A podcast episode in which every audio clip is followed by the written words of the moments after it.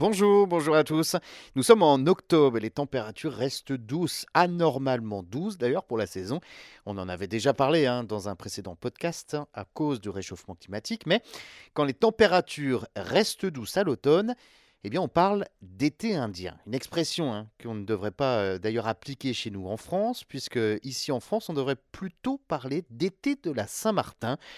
L'été indien est en effet un terme qui s'applique uniquement à l'Amérique du Nord et qui correspond donc à une période de temps doux et ensoleillé après l'arrivée des premières gelées. Chez nous en France, ce phénomène météo euh, peut se produire certaines années entre octobre et novembre, appelé donc été de la Saint-Martin en référence à la fête de la Saint-Martin célébrée le 11 novembre.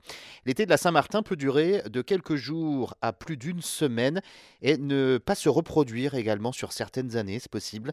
La période de redoux dure, elle, au moins trois jours, pendant euh, laquelle la température est d'au moins 5 degrés supérieure au normal de saison. Il n'y a que peu ou pas de précipitations, hein, c'est-à-dire moins de 5 mm de pluie par jour. Les journées sont donc plus ensoleillées, les nuits plus froides et les matins brumeux. L'expression un été indien est utilisée depuis euh, plus de deux siècles maintenant. On a commencé à entendre parler de l'Indian Summer, tout d'abord en Pennsylvanie, aux États-Unis, à la fin du XVIIIe siècle.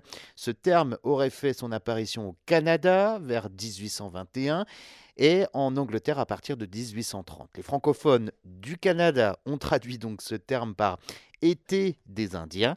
Il y a plusieurs origines hein, pour cette expression. D'ailleurs, son nom viendrait de la, période traditionnelle où les Indiens d'Amérique du Nord achevaient leur récolte et garnissaient euh, leur grenier de provisions. Des auteurs émettent d'autres hypothèses, que le terme tire son origine des raids des colons européens pendant les guerres contre les Indiens, raids qui s'arrêtaient effectivement donc à l'automne.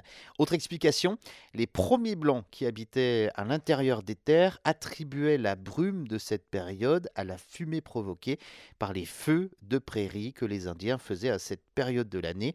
Les marins anglais, eux, qui voyageaient d'une mer à l'autre, avaient une autre explication. Ils avaient effectivement remarqué une ressemblance entre notre temps d'automne et celui observé aux Indes pendant l'été.